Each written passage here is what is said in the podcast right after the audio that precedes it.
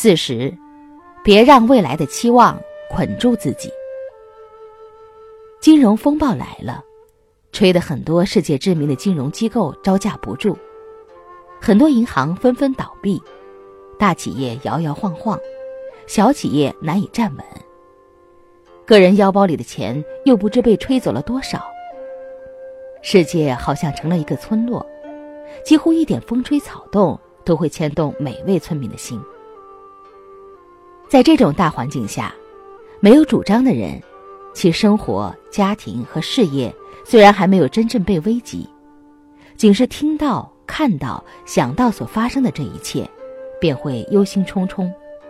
压得自己喘不过气来，真是身心疲惫、痛苦不堪。有一天风暴过了，在回顾当时的情景时，此人的心态会是怎样的呢？也许尴尬的一笑置之，就把这一切回避了过去。担心未来的结局不好是一种普遍的心理，而逃避的这个心态，无形中会把对未来的很多幻想或期望引发出来，慢慢设置不切实际的计划，不符合现实的结果，完全虚幻的圆满就会在幻想中一个一个出台。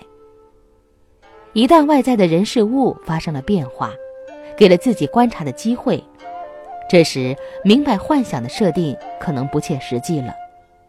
恐怕害怕、失望、焦虑、痛苦、压力紧跟着就会发生。心底的负担大了，身体随之也会受到影响。没有回到脱离幻想的现实中，身心的痛苦就会不断的继续。每当外在的影响势力削弱了，头脑冷静了，生活又还原到踏踏实实的当下了，一切才会慢慢变得平静。关于这一切，可能每个人都经历过，又有谁总结过经验，了知过分的期望未来只会将自己紧紧捆住的道理呢？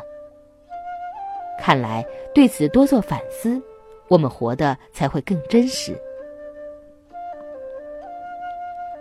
每个人的生活都遵循着规律，正常发展着。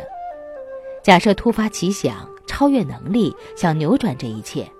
那么此人对未来的期望越大，他就越难从幻想中摆脱捆绑而轻松的走出来。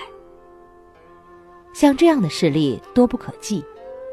凡是想扭转的人，不顾及自己的能力，活在幻想中，没有听说谁会快乐。既然如此，我们最好不要脱离现实，不要过分的超越自己的能力，幻想着扭转什么、获得什么。只有踏踏实实的把握每个当下，即将发生的未来真正来临时，